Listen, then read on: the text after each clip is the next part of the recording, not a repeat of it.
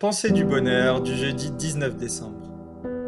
Et le courage de changer de vie. Il faut que tu aies le courage d'affronter tes peurs et de foncer vers ce que tu veux vraiment. Ta vie entière en dépend.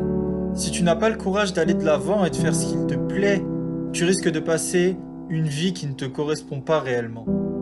Et je ne pense pas que c'est ce que tu veux. Alors même si tu souhaites accomplir quelque chose de difficile, même si ce que tu souhaites offrir, créer, ou même mettre en place te fait peur, il est important que tu sois fort pour passer au-dessus de tes peurs.